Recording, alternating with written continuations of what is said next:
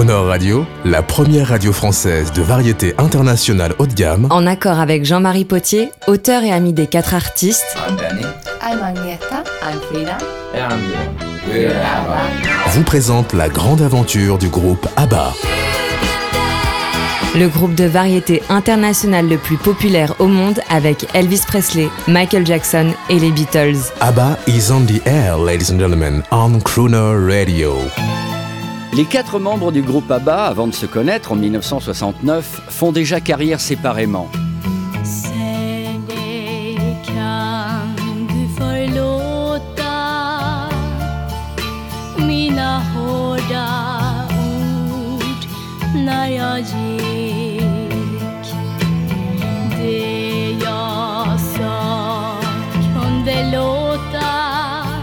Deux ans auparavant, Agneta, la chanteuse blonde du groupe, enregistre son premier 45 tours. Elle a tout juste 17 ans.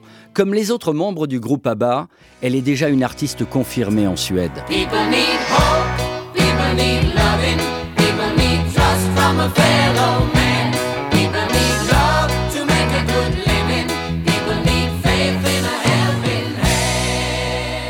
En 1966, les deux chanteurs, Björn et Benny, futurs compositeurs des succès d'ABBA, chantent déjà ensemble occasionnellement. Trois années plus tard, Björn fait la connaissance d'Agneta, la jolie blonde, sur un plateau de télévision, et Benny rencontre Frida à l'occasion d'une tournée dans un cabaret de jazz au sud de la Suède.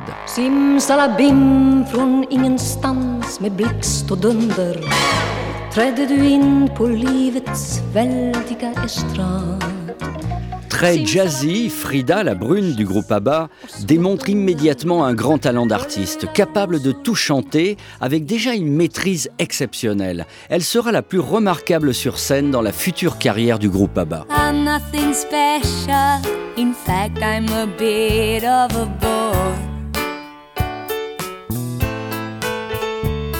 If I tell a joke, you've probably heard it.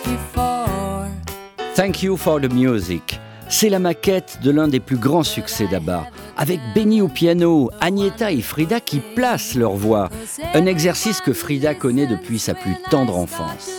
As I remember, I've always been very fond of Je me souviens avoir toujours été attirée par la musique. J'ai commencé enfant à chanter à l'école um, a band leader by that time heard me singing and et il y avait un groupe musical qui chantait et dansait. On m'a demandé si je voulais me joindre au chanteur. And by that time I was only J'avais 13 ans.